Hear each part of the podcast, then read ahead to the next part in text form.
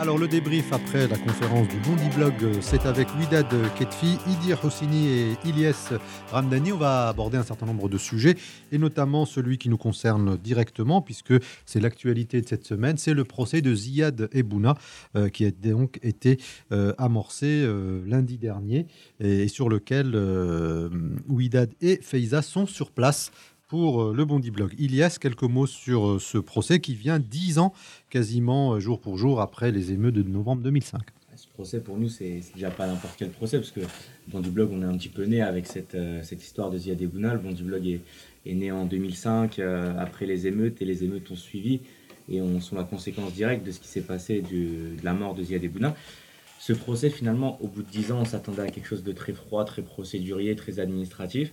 Et puis moi, j'y étais pas, je lisais uniquement les tweets et je me suis rendu compte que j'étais ému en lisant alors que je connaissais l'histoire et, que ça nous reprenait et que ça nous, nous, on était à nouveau animés de la même, euh, de la même, du même désarroi, des mêmes sentiments qu'il y a dix ans et que depuis toutes ces années, je trouve que c'est ce qui est fort et, je pense que Widad et Faiza vont, bien s'amuser, entre guillemets, en tout cas vont raconter des choses intéressantes. Widad Alors moi, j'y suis pas encore, mais je vais y aller demain. C'est vrai que c'était très très émouvant.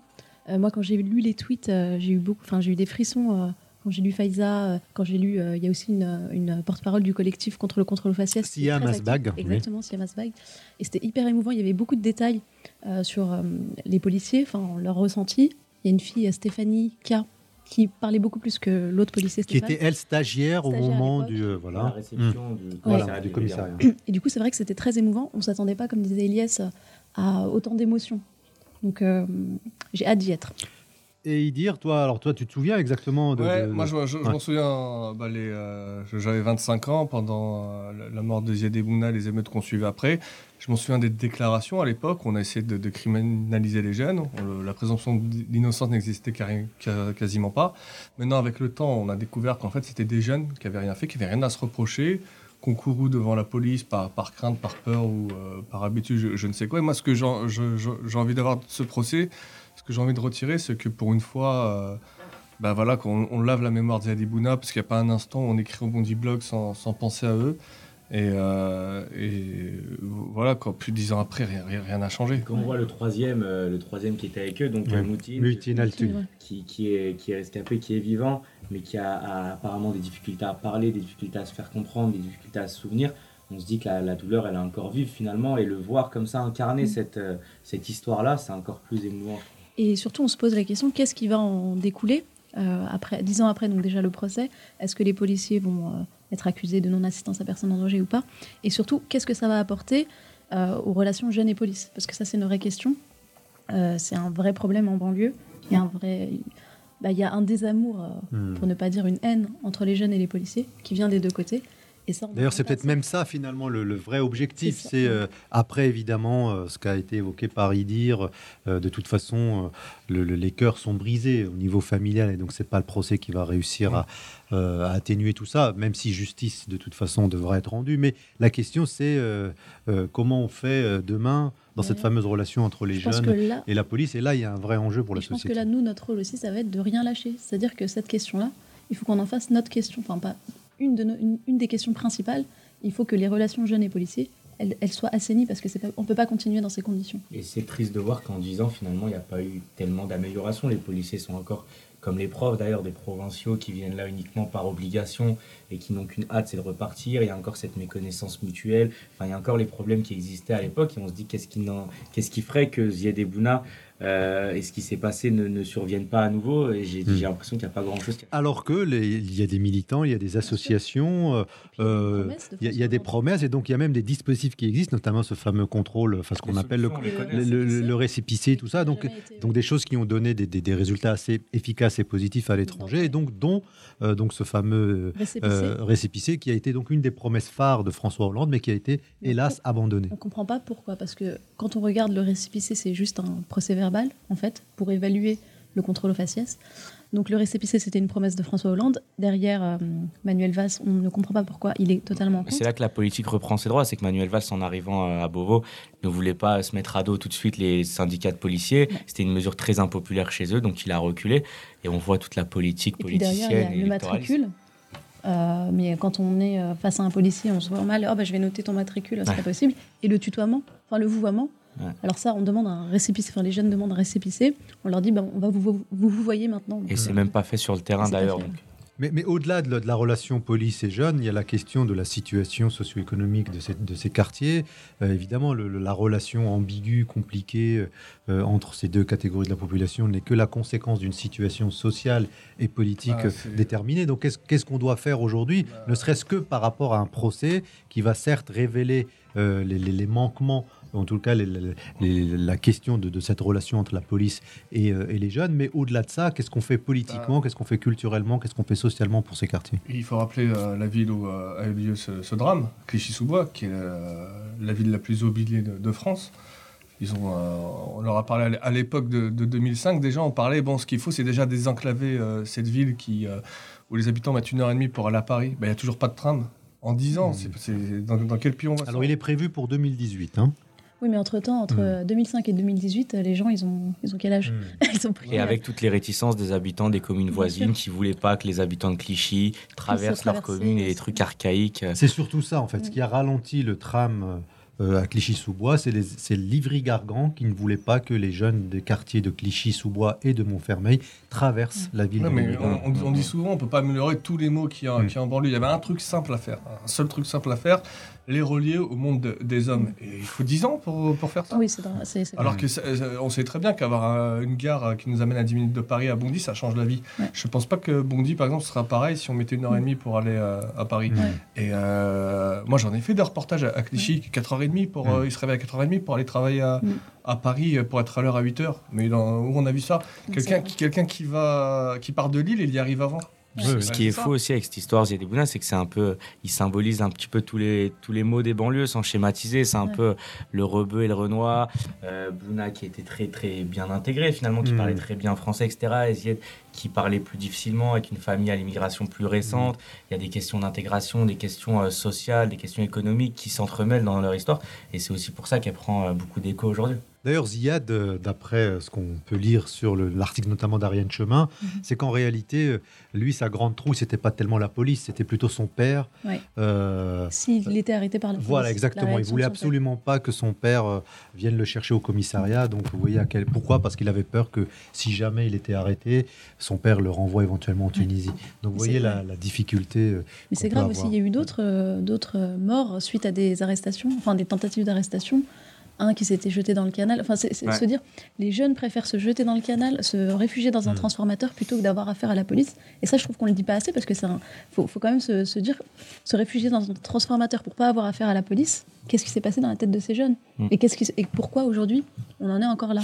Alors, l'autre sujet, ça reste un peu dans le même la même thématique, puisque ce sont donc les, élections, ce qu'on appelle les départementales, euh, ce qui était anciennement les cantonales.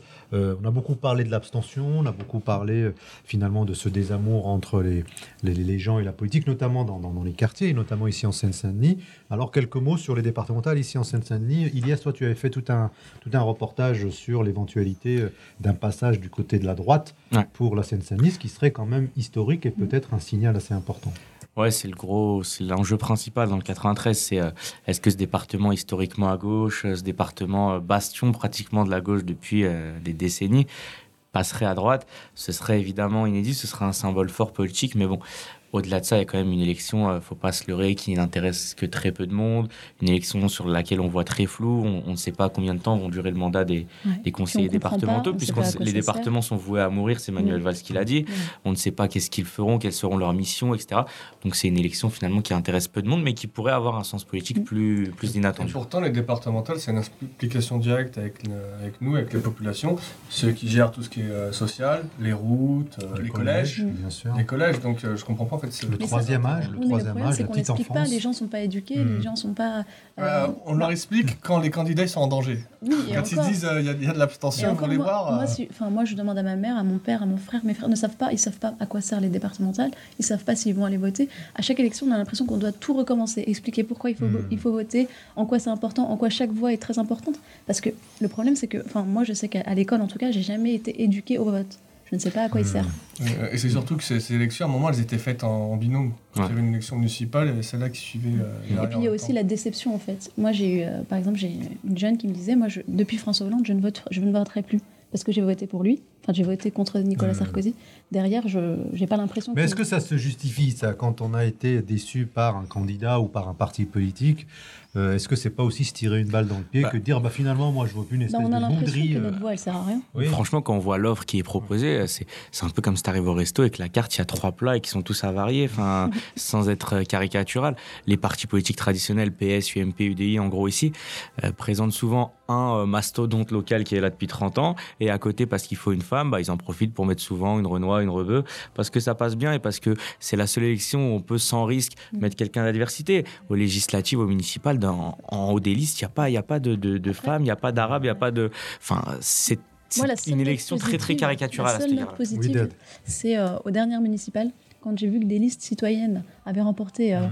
euh, beaucoup de suffrages, là je me suis dit, ah, il y a quelque chose qui va se passer. Et je pense qu'aux prochaines élections, y a des villes qui vont basculer, mais sur des listes Oui, mais citoyennes. qu'est-ce qui empêche aujourd'hui en fait la, la classe politique de se renouveler à votre avis? Qu'est-ce qui, qui fait Bah, que on a déconnectés. tous à peu près le même diagnostic, Bah, mais malgré tout on n'arrive pas à faire émerger Il des nouvelles voix, des Franchement- nouveaux visages. Ah. Euh, ils disent que bon, euh, le modèle républicain français, c'est l'intégration, ça se fait tout seul normalement, alors que c'est- faux. Par exemple, pour ces élections, ils ont imposé une loi, un homme, une femme. Donc il y a vraiment eu, euh, ils ont statué pour qu'il y ait la parité. Actuellement, il y a 14% de femmes dans Ouais. les conseils généraux.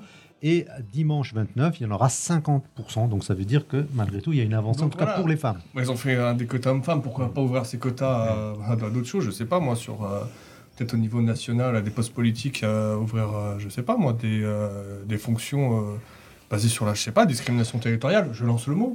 Pourquoi alors, Je lance le mot. Si on peut faire ça pour les. Je dénonce. pour- si on peut avancer sur la parité qui est, qui est très bien, on pourrait avancer sur Non, mais t'imagines, on en est là, c'est-à-dire qu'on on- on en est à demander à ce qu'il y ait des femmes. Alors, Mm. à, à quel moment on va demander à ce qu'il y ait des gens i- issus de la diversité? Enfin, on, on est quand même à un niveau euh, très très bas. Et quand on parle diversité, on parle aussi diversité sociale. On veut des Oui, ouvriers, on Bien veut sûr. des, on veut pas que des Non, mais vous répondez pas à ma question. Qu'est-ce qui empêche aujourd'hui Mais des ils sont jeunes comme déconnectés, vous, attendez un Nordine. instant, des jeunes comme vous, euh, de rentrer dans les partis politiques, de renverser la table Bah, et de faire bouger tout ça Qu'est-ce qu'on fait? Bah, Parce que si bah, on attend que- que le système lui-même tu- essaie de se rénover, on risque d'attendre longtemps. C'est pas élections locales, c'est ouais. des, des seigneuries féodales. Ouais. C'est des gens qui tiennent, euh, qui sûr. tiennent leur poste et qui les, qui les donnent à, leur, euh, à leurs affiliés. C'est du clientélisme, mais à 100%. C'est Oui, comme ça que Dad. ça marche. Après, tu as, certaines, par exemple, aux dernières municipales, tu as des jeunes qui ont négocié des postes de conseillers et qui arrivent. Par exemple, moi, j'ai rencontré une jeune qui, euh, qui, est, euh, élue, enfin, qui est élue socialiste. Elle me dit Moi, je n'ai pas les mêmes idées que le Parti socialiste, mais je suis arrivée avec des conditions. Et je m'en fous de ce poste. S'il ne respecte pas mes conditions, je m'en vais. Et ces jeunes-là, ils te donnent espoir parce qu'ils arrivent avec Hmm. des. C'est pas des, euh, c'est pas des Malek Bouti. Mais franchement, la plupart des jeunes qui arrivent, qui émergent, ils n'ont pas les codes politiques, ils n'ont pas le discours, ils ne sont pas euh, nés à la fête de l'UMA, ils n'ont pas écouté les discours Non, et les libés toute leur vie. Ils n'ont pas les codes, donc on, on leur empêche à un moment ou à un autre d'accéder aux vraies responsabilités. Et puis, un moment, si tu veux accéder aux vraies responsabilités, comme dit dire, il faut connaître la garde, il faut être affi- à- à- inféodé à la garde pour l'UDI, à Barcelone pour le PS, et euh, à l'époque à Raoult pour l'UMP. Mais est-ce que ça va pas C'est- changer? Est-ce que c'est pas en train de changer?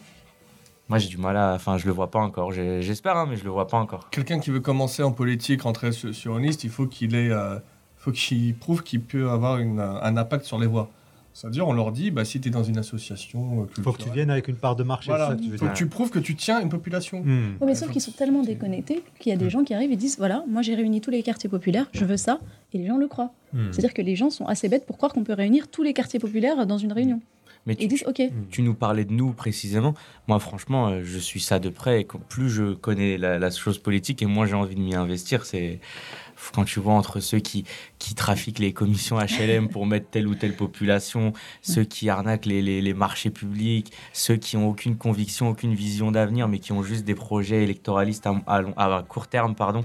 Enfin, c'est de, c'est décourageant de- d'année en année. Et, et j'ai l'impression que les jeunes parfois sont encore pires que les anciens. sur C'est-à-dire ça. qu'en réalité, ce que tu dis, c'est que l'abstention, c'est presque une expression en réalité. Ah, c'est mais Ah oui, c'est bien pas parce sûr. qu'on n'a pas envie de politique, c'est parce que Ah, l'offre aujourd'hui. Il y a une gens- abstention qui est un vrai choix. Il y a une C'est un vrai choix. Ah voilà. c'est Mm. la raison. J'ai l'impression que les, les jeunes sont pires que les anciens. Non, les mais anciens, après- on sentait qu'il y avait une, Il y a une maturité en fait Il y avait une conviction. Là, moi, je, je- Moi, je- j'ai- euh, Ouais.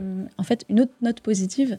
J'ai participé à une formation euh, de community organizing Et c'est des jeunes, c'est- la plupart On sont jeunes. pète. Non, mais c'est des- en fait les formateurs. C'est un mot anglais. Non, mais- je vais vous expliquer, je vais vous expliquer. Non, en fait, c'est des, c'est des formations auxquelles a participé Barack Obama. C'est-à-dire que c'est des formations pour les gens issus de la diversité, pour les minorités dans un pays, et pour les former en fait à devenir des vrais acteurs politiques. Et en fait, sa formation, ça m'a vraiment remonté le, moral parce que j'ai vu des jeunes hyper engagés, euh, tous et qui euh, forcément vont être élus euh, aux prochaines élections, aux prochaines municipales ou aux prochaines législatives. Et avec des vrais, en fait, ils sont venus se former, avoir un discours. euh, On dit que les, euh, les, les, euh, les cantonales, lui, ça permet de, de gérer euh, les Le collèges. départemental. Et pardon, départemental, c'est euh, c'est pour les collèges, mais ils gèrent que le, le- le bâtiment. Mm. Alors qu'on sait que le problème, c'est Mm. euh, des profs qui, Ouais. sont, qui viennent dans ces, dans ces bâtiments et qui n'ont pas envie d'être là, puis qui attendent qu'une chose, c'est retourner en province. Parce que c'est comme ça que le système est fait. Mmh. Donc il y a des choses qui nous, qui nous échappent. Non, mais il y a aussi On des profs. Non, mais, collège. non, mais il y, a des- il y a aussi des profs qui n'attendent pas euh, euh, le moment où ils vont rentrer en province, qui sont agrégés, qui ont envie de faire des choses dans les Ah, mais il y quartiers en a, bien sûr, Il y en a, toujours. il y en a- Mais, euh, il y en a de plus en plus. Oui. Après, derrière, il faut que les politiques, elles suivent. Moi, à partir du moment où un prof il fait un mariage blanc pour retourner à Bordeaux, je te dis, il y a un problème. En tout cas, Widad est très optimiste. Voilà, merci beaucoup Widad, Idir et Ilyes d'avoir débriefé la, la, la conférence de rédaction du Bondi Blog de cette semaine.